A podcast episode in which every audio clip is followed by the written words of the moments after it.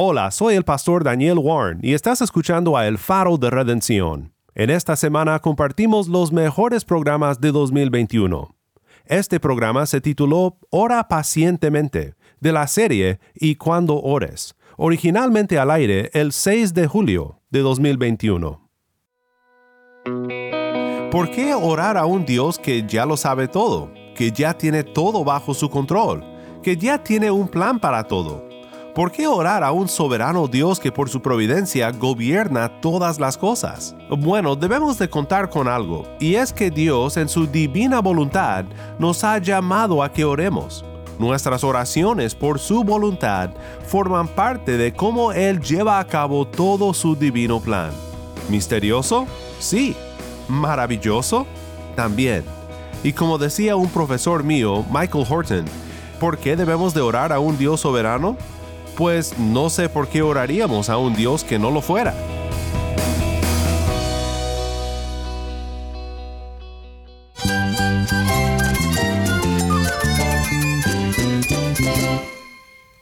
Cristo es mi todo. Cristo es el Rey del universo, es quien guía nuestras vidas. Él es grande y amoroso. Él es real. Solamente Jesucristo es nuestro Señor y Salvador es mi guía, quien me fortalece. En Cristo Jesús hay esperanza, hay paz. Y nuestro Dios es un Dios de rescate. Estás escuchando a El Faro de Redención, Cristo desde toda la Biblia para toda Cuba y para todo el mundo.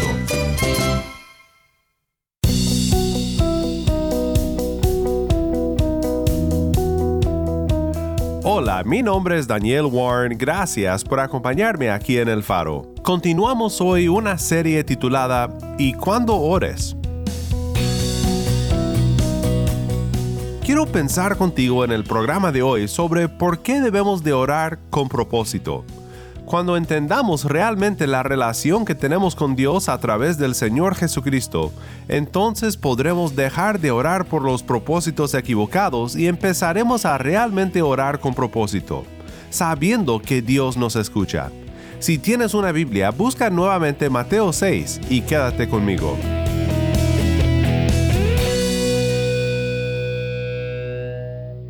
El faro de redención comienza con mi amigo cubano Dani Rojas. Esto es Confía Corazón.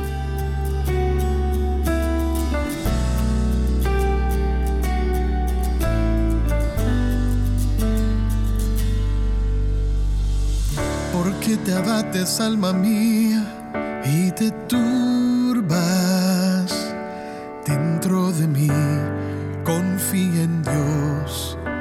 descansa. Porque suspiras corazón, hay esperanza.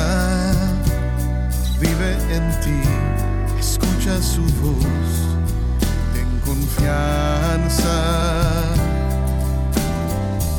Cuando menos lo esperes, tú verás cómo Él viene súbitamente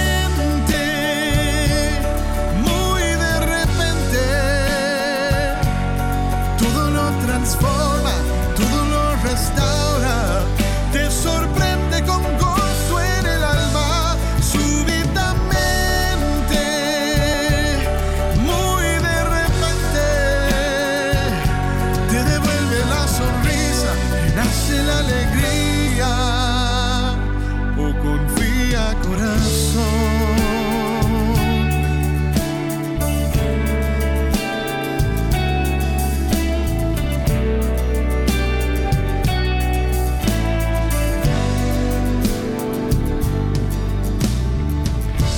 Que en medio de la prueba hay las preguntas.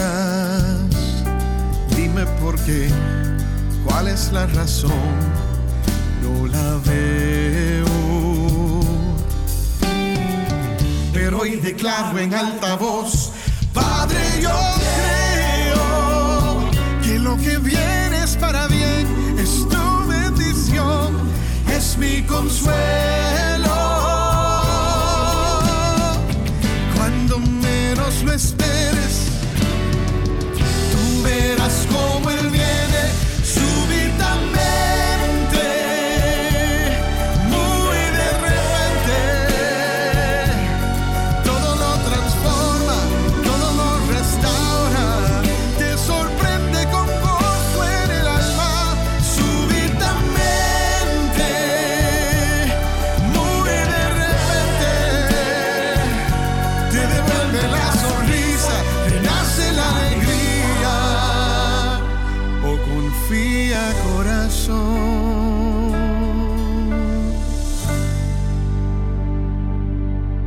Confía corazón, canta Danny Rojas. Mi nombre es Daniel Warren y esto es el faro de redención. Cristo desde toda la Biblia, para toda Cuba y para todo el mundo.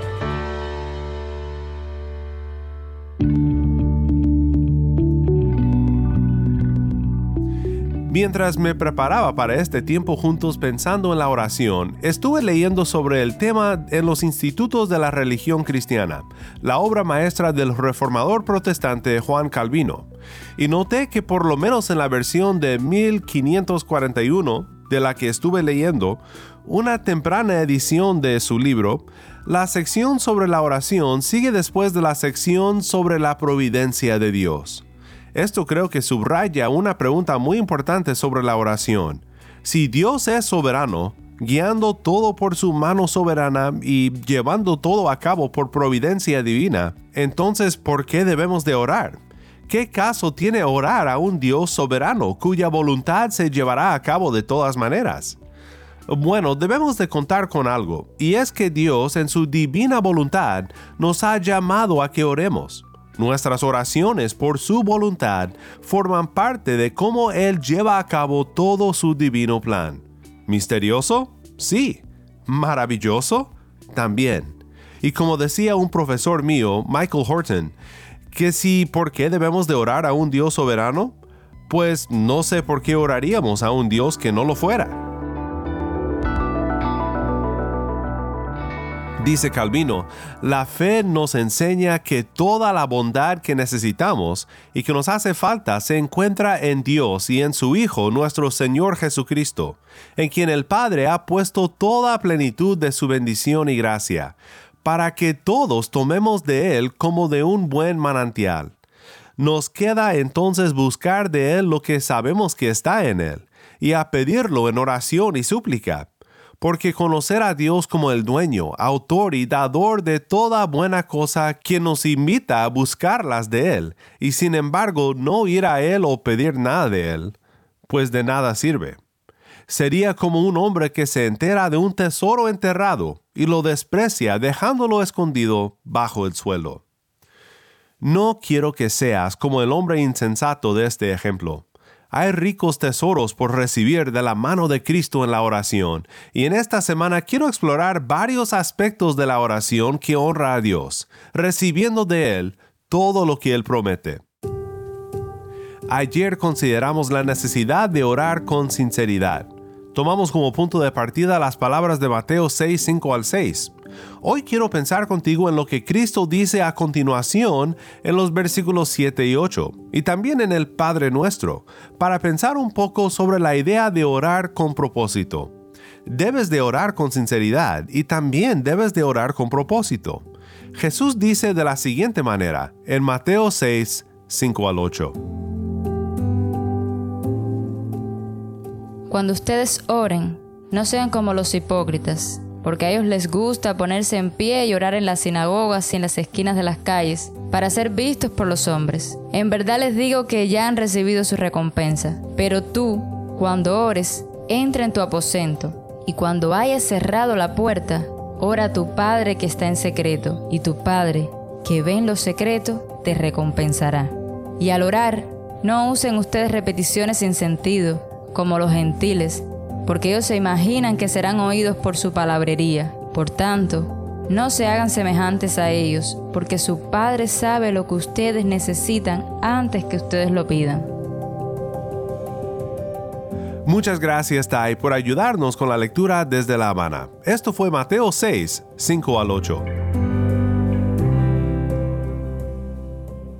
Primero pensemos en lo que Jesús dice sobre cómo oran los gentiles. Jesús dice, no usen ustedes repeticiones sin sentido, como los gentiles, porque ellos se imaginan que serán oídos por su palabrería. El punto aquí es que ni la verbosidad ni la elocuencia son superpoderes en la oración. Es preferible orar con propósito a hablar con palabrería. Es más, es necesario porque así nos ha llamado Cristo a que oremos. Jonathan Pennington explica un poco más sobre el contexto de este mandamiento en su libro El Sermón del Monte y el Florecimiento Humano. Dice Pennington, es un llamado para la simplicidad por encima de la retórica, para la claridad por encima de la amontonada repetición. La rara palabra griega batalogeo, usada aquí en combinación con muchas palabras, polulogía, probablemente se refiere al hábito de oraciones paganas. Pennington nota que muchas veces usaban demasiados nombres para Dios e incluso palabras mágicas para dar la impresión de balbuceo. Pennington continúa con una observación del Antiguo Testamento, recordando el enfrentamiento de los profetas de Baal con el profeta Elías en el Monte Carmelo, cuando los profetas de Baal danzaban, oraban sin sentido por horas y se cortaban, pero no fueron oídos. Pero Elías oraba directamente y sinceramente a Dios, y Dios respondió con fuego del cielo. Este es el poder de Dios y un sello de su aprobación de la oración con propósito. También ofrece Pennington el ejemplo de los adoradores de Diana en Éfeso, en Hechos 19. ¿Recuerdas esta historia? Dice Hechos 19, versículo 32 en adelante.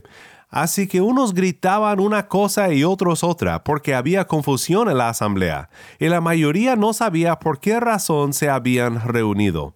Algunos de la multitud pensaron que se trataba de Alejandro, puesto que los judíos lo habían empujado hacia adelante. Entonces Alejandro, haciendo señal de silencio con la mano, quería hacer su defensa ante la asamblea.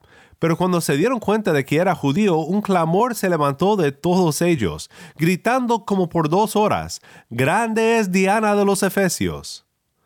Todo esto parece seguir el ejemplo cultural del contexto pagano, palabrería usada en la oración cristiana para parecer muy erudito o muy piadoso, pero en realidad no es necesario.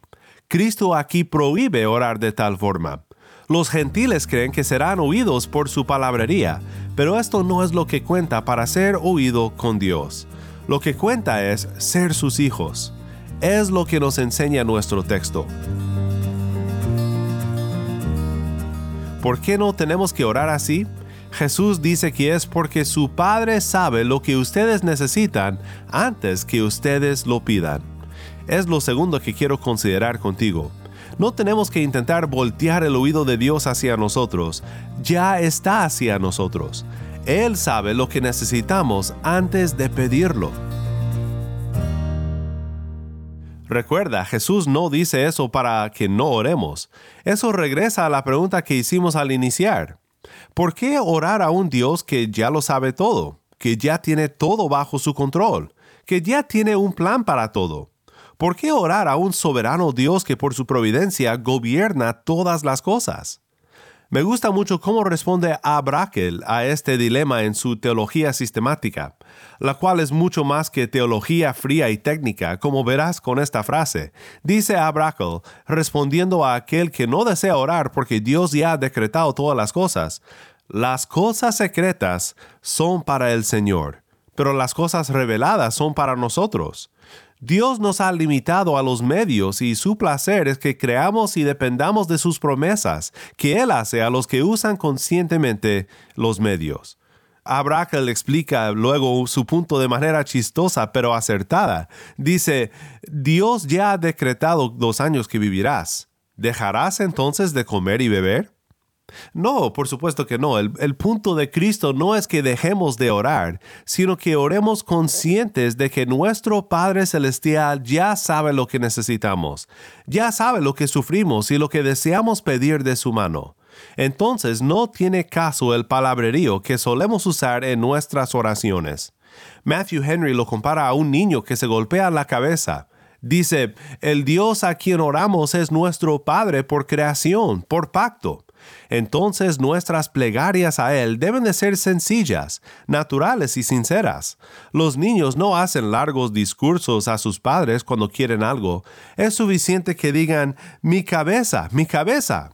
Vengamos a Él con la disposición de niños, con amor, reverencia y dependencia y entonces no tendrá que decir muchas palabras todo aquel quien es enseñado por el Espíritu de adopción a decir acertadamente aquella sola palabra, Abba Padre.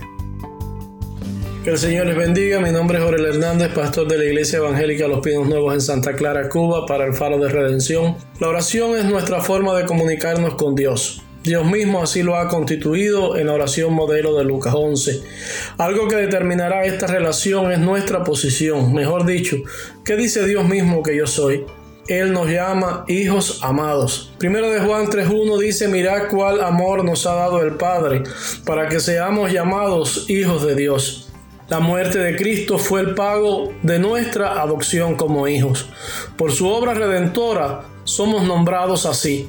La carta de Pablo en Colosenses 2.13 nos recuerda este milagro. Nosotros estando muertos en pecados y en la incircuncisión de nuestra carne nos dio vida juntamente con Él, perdonando todos nuestros pecados, anulando el acta de los decretos que había contra nosotros que nos era contraria, quitándola de en medio y clavándola en la cruz y despojando a los principados y a las potestades se los exhibió públicamente, triunfando sobre ellos en la cruz. Al decir Padre nuestro, estamos reconociendo también nuestra posición de hijos. No es solo un nombramiento, fuimos comprados. Hijos 100% pecadores, pero hijos 100% perdonados, amados redimidos, rescatados de las tinieblas y traídos a la luz admirable, sellados con el Espíritu Santo, que es la seguridad de nuestra herencia. Nuestros nombres están escritos en el libro de la vida, con una promesa divina de estar con nosotros todos los días hasta el fin del mundo. Cuando te acercas a Dios el Padre en oración, si lo haces con la seguridad de ser un hijo amado, sabes que tu oración no será evaluada por tu situación espiritual de ese momento, sino que tu condición de hijo te ofrece esa posibilidad eterna. Isaías 9, cuando hablas del Mesías, le llama Dios fuerte y al mismo tiempo Padre eterno. Esto no es solo una forma de llamar a su esencia eterna, sino que también es nuestro Padre por la eternidad, nuestro Padre por los siglos de los siglos. Por eso nuestras oraciones no tienen que ser súper adornadas o repetitivas. Pueden decir, Abba, papá, he aquí tu hijo, y expresar todo lo que siente tu corazón. Recuerda que Mateo 6:18 dice que no necesitas mostrar a los hombres que ayunas o que oras, sino que tu Padre que está en secreto escucha tu oración y responderá a ella, quizás no con lo que pides, pero sí según su voluntad. Recuerda que Él sabe de qué tienes necesidad. Que el Señor bendiga nuestras vidas y que siempre nos guíe a presentar delante de Él oraciones con la seguridad de que Él es nuestro Padre y que nosotros somos sus hijos por la eternidad. Qué maravillosa verdad. Gracias, Orel, por estar con nosotros.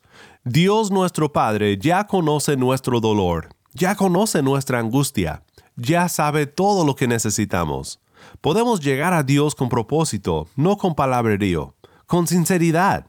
Finalmente, lo que dice Pennington sobre la mayor razón de todo esto me anima bastante. Él dice, la razón final por la cual los seguidores de Jesús no deben de orar como los balbuciantes gentiles es porque tienen un Padre Celestial que conoce sus necesidades aún antes de presentarlas. Esto, dice Pennington, no es para añadir confusión al misterio de la oración, menospreciando o eliminando la necesidad de la oración porque Dios ya sabe. Después de todo, Jesús enseguida ofrece una oración modelo. Más bien, el punto es que porque los discípulos ya tienen una relación de hijo y padre con Dios, hecho posible por el Hijo revelado divinamente, un seguidor de Jesús no necesita ni persuadir ni manipular a un Dios reticente. En cambio, las oraciones pueden ser sencillas y directas porque ya están basadas en una relación familiar establecida. Es por eso que el patrón de la oración del Padre nuestro comienza precisamente con eso, un reconocimiento de la relación de padres e hijos que señala Pennington. No oramos Dios distante en los cielos, sino Padre nuestro que estás en los cielos. Todo esto a causa de Cristo y el Evangelio de su gracia. Esto nos libera a orar con propósito. La próxima vez que tú ores, sería útil que usaras el patrón para la oración que Cristo nos dejó en Mateo 6, 9 al 13. Dice de la siguiente manera. Ustedes, pues, oren de esta manera. Padre nuestro que estás en los cielos, santificado sea tu nombre. Venga tu reino, hágase tu voluntad, así en la tierra como en el cielo. Danos hoy el pan nuestro de cada día y perdónanos nuestras deudas, como también nosotros hemos perdonado a nuestros deudores. Y no nos metas en tentación, sino líbranos del mal, porque tuyo es el reino y el poder y la gloria para siempre. Amén. Tomar de los temas que Jesús da aquí como un bosquejo para la oración te ayudará a orar con propósito. Y a final de cuentas, oramos con propósito por todo lo que hemos dicho anteriormente. Nuestro Padre Celestial se digna de escuchar a las súplicas de sus hijos. Regreso a Abrakel, quien dice lo siguiente. Que Dios conteste las oraciones sinceras y con fe es evidente, en primer lugar, por las promesas de Dios. Ciertamente Dios se apiadará de ti a la voz de tu clamor cuando la oiga, te responderá. Isaías 30, 19. Entonces invocarás y el Señor responderá. Clamarás y Él dirá, aquí estoy. Isaías 58, 9. Clama a mí y yo te responderé y te revelaré cosas grandes e inaccesibles que tú no conoces. En segundo lugar, es evidente por las oraciones de los santos que buscan una respuesta. Escucha, oh Señor, mi voz cuando clamo, ten piedad de mí y respóndeme. Salmo 27, 7. En tercer lugar, es evidente por su declaración que Dios les ha contestado. Busqué al Señor, y Él me respondió. Salmo 34, versículo 4. En mi angustia clamé al Señor, y Él me respondió. Jonás 2.2. Observa esto en Eleazar, en Génesis 24 en Elías, en Santiago 5, 17 al 18, en David, 1 Samuel 38, en Daniel, Daniel 9, 23, y otros en sus tentaciones particulares que han sido grabados para nosotros para que sepamos que Dios contesta las oraciones de sus hijos, y entonces tengamos la seguridad de que Él contestará también nuestras oraciones. Mi hermano en Cristo, gracias a que por la fe en Cristo nuestro Padre Celestial nos ama y nos invita a orar, podemos orar con propósito, sabiendo que Él nos escucha y Él se place en contestarnos según su santa voluntad y para el bien de nosotros, sus hijos.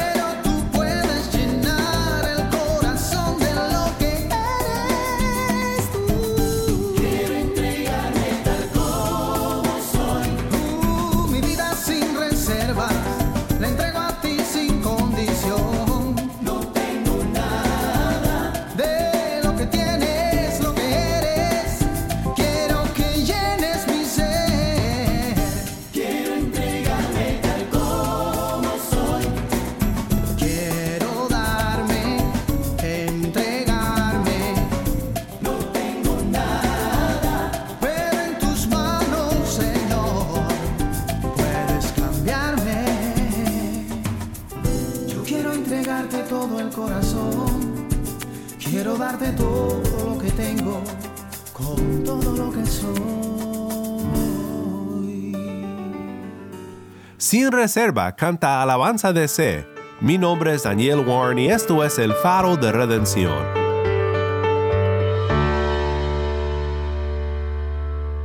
Para terminar este estudio en nuestra serie sobre la oración, te invito a que ores conmigo. Padre Celestial, gracias te damos por tu palabra. Gracias por mostrarnos en ella el propósito de la oración y por liberarnos de desear merecer tu favor como el propósito de nuestra vida, y más bien liberarnos a orar y a vivir con propósito, sabiendo que tú nos amas en Cristo nuestro Redentor. En su bendito nombre oramos. Amén.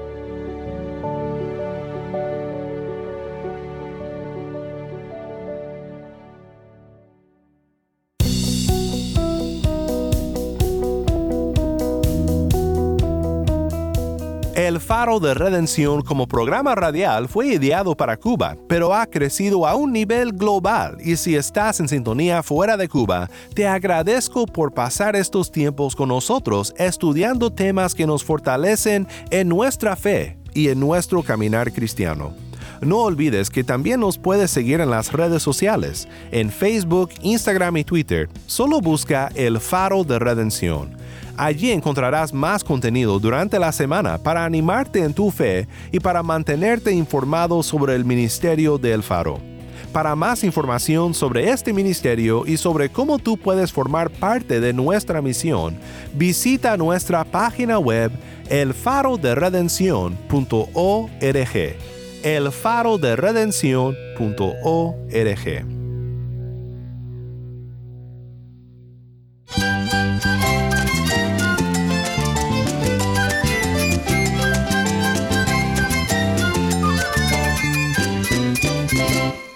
Mi nombre es Daniel Warren. Te invito a que me acompañes mañana en esta serie y cuando ores. La luz de Cristo desde toda la Biblia para toda Cuba y para todo el mundo, aquí en el Faro de Redención.